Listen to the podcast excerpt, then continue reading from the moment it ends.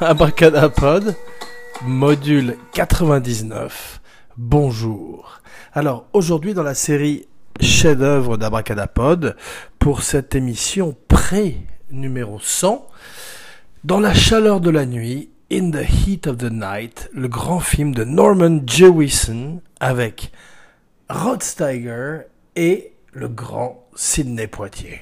Alors, Dans la chaleur de la nuit fait partie de ces grands films de l'histoire du cinéma qui, euh, s'ils ont euh, peut-être fait avancer l'histoire, ils ont fait certainement avancer l'histoire du cinéma, Abracadapod, un podcast sur la magie du cinéma. Donc aujourd'hui, nous allons parler de ce film qui, dans... Euh, dans la moiteur de l'été 67, a fait avancer les mœurs en Amérique et, aider les droits civiques américains a trouvé euh, un film qui tout d'un coup devenait un petit peu le porte-parole d'une génération, car il arrivait à faire passer à peu près le même message que Martin Luther King Jr., mais avec un film qui était à la fois un thriller et un film policier où Sidney Poitier, qui depuis un petit moment était devenu euh, un héros pour euh, les, le public de toutes les couleurs en Amérique et faisait des films pour lesquels il avait remporté d'ailleurs un Oscar précédemment qui s'appelait Lilies of the, of the South. Et euh, cette fois-ci, il avait envie de s'impliquer un petit peu plus. Et quelques années après avoir fait la chaîne The Defiant Ones avec Tony Curtis, il décide de faire Dans la chaleur de la nuit. Alors, la chaîne avec Tony Curtis, c'est un film qui, qui avait été un de ses euh, premiers clous au cercueil de l'intolérance à Hollywood, en particulier parce que Tony Curtis, euh, qui je crois d'ailleurs s'appelait Julius Schwartz à l'origine, un très beau nom, eh bien euh, avait décidé d'avoir le, même billing, le même son, son nom à la même taille au générique que celui de Sidney Poitier, car il estimait qu'ils étaient euh, tous les deux accrochés par cette même chaîne et avaient un rôle à peu près équivalent. Donc très moderne à l'époque, Sidney Poitier devient une star, gagne un Oscar, depuis, on va voir qu'effectivement, euh, il a ouvert en fait la porte à euh, un autre flic beaucoup moins euh, beaucoup moins vertueux que Mr. Tibbs, le flic qu'il incarnerait dans le film de Norman Jewison dans la chair de la nuit. Il ouvrirait la porte à Alonzo Harris. King Kong ain't got nothing on me. Denzel Washington dans Training Day, le flic le plus corrompu de l'histoire du cinéma permettrait à euh, Denzel Washington de gagner son deuxième Oscar. Le premier aurait été remporté pour le meilleur second rôle avec un film qui s'appelle Glory de Edward Zwick un très bon metteur en scène, ce qui nous amène à notre première recommandation de la semaine, un film avec Jimon Unsu, et oui, aujourd'hui on, entre fort dans le vif du sujet, un film avec Leonardo DiCaprio dans un de ses meilleurs rôles, il essaye un accent euh, sud-africain un petit peu euh, approximatif, mais le cœur y est, et Blood Diamond est un très bon film qu'Abracadapod vous recommande aujourd'hui dès les premières minutes de l'émission. On ne perd pas de temps et tout de suite, notre histoire commence en 1965 avec un roman qui s'intitule Dans la chaleur de la nuit, un livre de John Ball. Jean Couille en français et qui raconte l'histoire d'un détective de Philadelphie, un détective africain-américain qui tout d'un coup se retrouve euh, la victime du racisme dans une petite ville du sud des États-Unis et obligé de faire équipe avec un, flic euh, du nom de Gillespie un flic bigot, un flic raciste et intolérant, magnifiquement joué par le grand Rod Steiger dans le film de Norman Jewison. Alors, euh, le film, euh, le livre est tout de suite optionné pour le cinéma. Le cinéma euh, a peur de la télévision, le cinéma se doit de trouver des sujets de plus en plus que scandaleux, de plus, en plus d'actualité, de plus en plus controverses. Et avec ce film, avec ce livre, tout d'un coup, se rend compte qu'ils peuvent donner un visage de l'Amérique, un visage du sud de l'Amérique, beaucoup plus réaliste que celui présenté précédemment dans des films comme Autant en emporte le vent. Alors, Sidney Poitier prend le projet très à cœur, il va jouer le rôle de Virgil Tibbs. Virgil Tibbs, un autre très beau nom, euh, le héros du livre, le héros de sept livres et de trois films. Le deuxième, They Call Me Mr. Tibbs. D'après sa fameuse réplique dans le film original en 1970. Le deuxième en 1971 s'appelle The Organization. Ces deux films posent la base de la Black Exploitation grâce à leurs héros africains-américains qui tout d'un coup euh, redressent les torts de cette Amérique blanche, euh, raciste et intolérante, et également grâce à la magnifique musique de Quincy Jones dont on connaît le thème principal de Ray Charles, mais qui couvre également tout le film à la manière d'un Lalo Schifrin quelques années plus tard, qui poserait les bases de l'acid jazz, de même que Quincy Jones poserait les bases de toute la musique euh, moderne euh, africaine-américaine de euh, dans la chaleur de la nuit jusqu'à Michael Jackson, en passant par Duke Jones et certains rappeurs également. Quincy Jones marquerait toute la musique américaine du XXe siècle. Alors la semaine dernière, Abracadapod a fait une spéciale Pink Panther, la panthère rose, eh bien, euh, c'est Walter Mirich, c'est la Mirich Corporation qui produit également Dans la chaleur de la nuit et qui, avec Stanley Kramer, permet de faire avancer un agenda politique très intéressant en Amérique à cette époque, avec un film également quelques années plus tard comme Devine qui vient dîner ce soir, avec Spencer Tracy et Sidney Poitier. Donc des films très démodés, mais des films malheureusement également très d'actualité comme dans la chaleur de la nuit, qui font écho aux événements de Ferguson, ou même au film Detroit de la très grande Catherine Bigelow, qu'Abracadapod n'a pas vu. Abracadapod n'a pas vu Catherine Bigelow, et Abracadapod n'a pas vu non plus Detroit. Alors, Abracadapod a rencontré peu de gens euh, dans sa vie, peu de, peu de ces magiciens du cinéma dont Abracadapod se plaît à parler, mais Abracadapod a rencontré Russ Meyer, Bob Kane, Roger Moore et Sidney Poitier, parmi quelques autres. Mais Sidney Poitier était absolument magnifique, léonin, et euh, avait toute la classe de Virgil Tibbs euh, à l'occasion du dîner que Abracadapod a partagé avec lui, non pas en tête à tête, mais avec plusieurs autres invités. De même qu'Abracadapod a partagé la table un jour, dans le temps, de Kirk Douglas, qui va bientôt sur ses 101 ans. Et Abracadapod va vers sa centième émission, donc nous avons quelque chose en commun.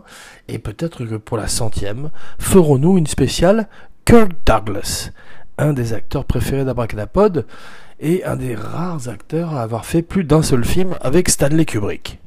Alors, après tout ce name dropping parfaitement inutile, revenons à nos moutons et plus particulièrement à Sterling Siliphant. Alors, Sterling Siliphant Abracadapod a déjà croisé sa route, non pas euh, dans la vie de tous les jours, mais cette fois-ci lors d'une émission précédente, en particulier l'émission spéciale Bruce Lee.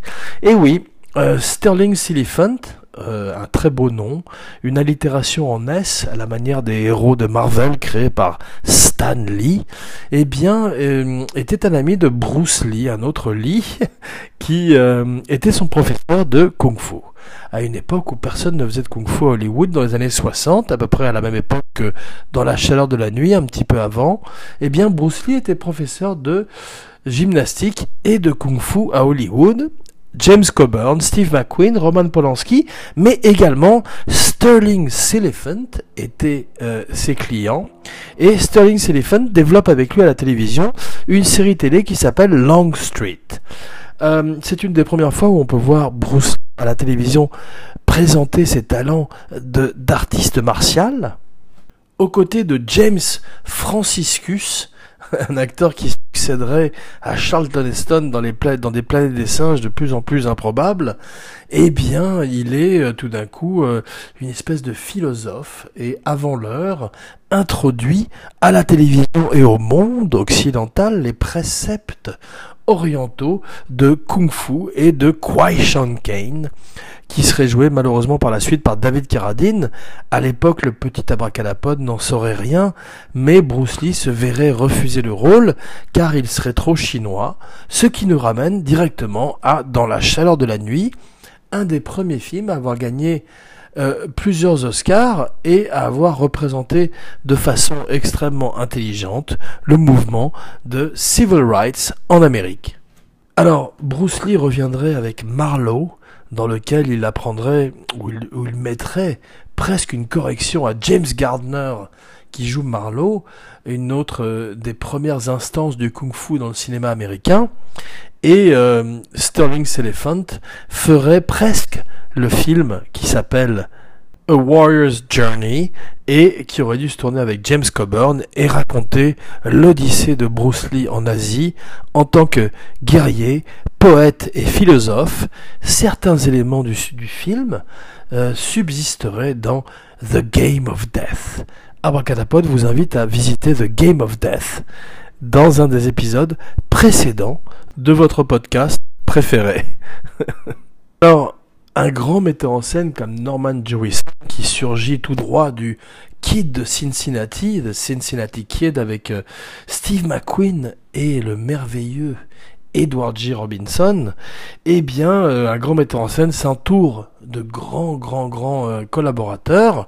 On a vu Quincy Jones, on a vu le grand Sidney Poitier, le grand Rod Steiger, eh bien, Sterling Siliphant également, mais bien sûr, Haskell Wexler à la lumière et le très grand Al Ashby au montage. Al Ashby, qui montrait également le kit de Cincinnati quelques années auparavant, deviendrait un des metteurs en scène préférés d'Abracadapod, un de ces metteurs en scène maverick, rebelles d'Hollywood des années 70, et qui aurait mérité de d'avoir une carrière aussi euh, brillante ou en tous les cas aussi euh, mémorable que celle de euh, Lucas Coppola ou Scorsese. Il a fait Shampoo, il a fait La dernière corvée, The Last Detail, il a fait Harold et Maud bien sûr et surtout Being There, Bienvenue, Mr. Chance avec une très belle musique au piano de Johnny Mendel qui extrapole l'œuvre de Satie. Alors, Kubrick disait que euh, un film, un grand film en particulier, c'est euh, à peu près 5-6 scènes, 5-6 modules liés entre eux par une sauce et euh, qui sont les scènes dont les gens se rappelleront non seulement à la sortie du film, mais également plusieurs années plus tard, comme aujourd'hui, dans la chambre de la nuit, près de 60 ans plus tard. Donc, cette scène-là, c'est la scène où Sidney Poitier gifle un vieux blanc qu'il vient d'accuser peut-être éventuellement d'avoir été le meurtrier qu'il recherche. Après que ce vieux blanc l'ait giflé. Alors cette scène, euh, c'est la gifle qui retentit à travers toute l'Amérique. Euh, une des grandes gifles de l'histoire du cinéma. Euh, l'autre, c'est celle de Claude Pinotto. Non, avec Ventura. Non, L'autre, c'est celle de Sept morts sur ordonnance, la deuxième recommandation de la semaine. Alors, un très grand film de Jacques Rouffio, avec euh, Gérard Depardieu, dans un de ses plus bons rôles, qui met une extraordinaire gifle à Charles Vanel. Alors, euh, ni Charles Vanel, ni le vieil homme de Dans la chambre de la nuit n'étaient au courant que tout d'un coup, Sidney Poitier euh, et Gérard Depardieu les gifleraient, et ça explique la surprise sur leur visage et la surprise du public. Spécial Gérard Depardieu bientôt sur Abracadapod. Ça fait longtemps que ça titille Abracadapod. Peut-être même Dopa, le frère maudit d'Abracadapod. Giorgio, le frère maudit, qui, le fils maudit, qui, euh, je l'espère, se joindra de nouveau à nous lors d'une DOPA 14 avec Philippe de Chauvron French Connection, une fois qu'on aura fait les essais techniques, et DOPA 15, DOPA Halloween, Massacre à la tronçonneuse. Alors, dans la chaleur de la nuit donnerait naissance également à une série télévision. Abracadapod ne l'a pas vue, mais c'est cette époque, c'est cette Amérique bien pensante qui, euh, tout d'un coup, comme avec Archie Bunker, je crois que c'est d'ailleurs le même héros que Archie Bunker qui reprendrait le rôle de Rod Steiger, le rôle, le rôle qui euh, vaudrait un Oscar à Rod Steiger, qui apparemment le mériterait également quelques années auparavant pour The Pawn Broker de Sidney Lumet ce qui nous amène à l'abra casting improbable de la semaine. Et eh oui, avant euh, Rod Steiger, euh, c'était George C. Scott qui était pressenti pour le rôle. Euh, Norman Jewison voulait George C. Scott, ça n'est pas si improbable et si impossible comme casting. George C. Scott venait de faire Docteur Folamour, il était un des visages de l'acteur studio et refuserait le rôle qui peut-être euh, euh clasherait avec son programme théâtral car il était très attaché à, au théâtre à New York.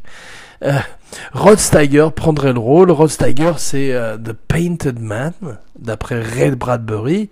Rod Steiger, c'est euh, un des plus grands acteurs et un autre acteur qu'Abracadapod a rencontré. en fait, très curieusement, Abracadapod a rencontré Sidney Poitier et Rod Steiger très vieux, très tard dans leur carrière.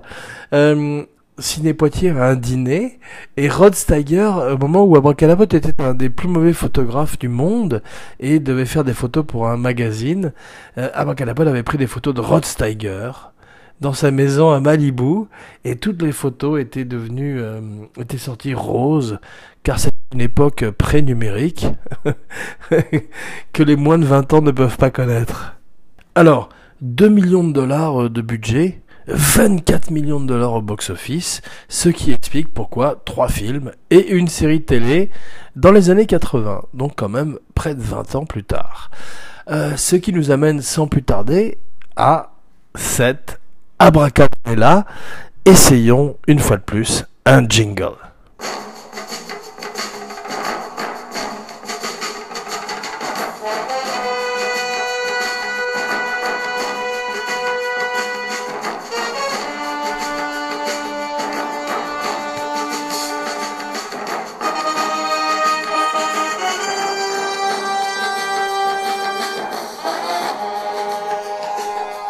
Tout beau glorieuse, cela suffira. Donc, euh, 1967, une, une grande année pour le cinéma, une année où le cinéma bascule. En Amérique, tout d'un coup, euh, l'ancien Hollywood se meurt, le nouvel Hollywood arrive, comme euh, le, nous le raconte magnifiquement euh, David Biskin dans euh, Easy Riders and Raging Bull, euh, le lauréat Bonnie and Clyde, Cool Hand Luke et dans la chaleur de la nuit signale la fin de l'ancien Hollywood qui quand même se bat euh, bec et ongles, pieds et poings en donnant encore des films comme très très très distrayants comme Les Douze Salopards.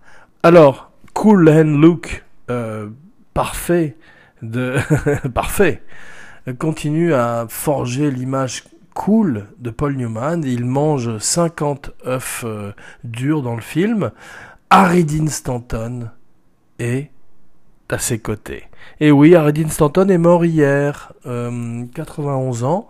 Bravo Harry Dean Stanton. Harry Dean Stanton a traversé euh, l'histoire du cinéma. Harry Dean Stanton a traversé parmi des plus grands films de l'histoire du cinéma, parmi les films qu'Abracadapod chérit, comme bien évidemment Cool Hand Luke et Alien et Repo Man.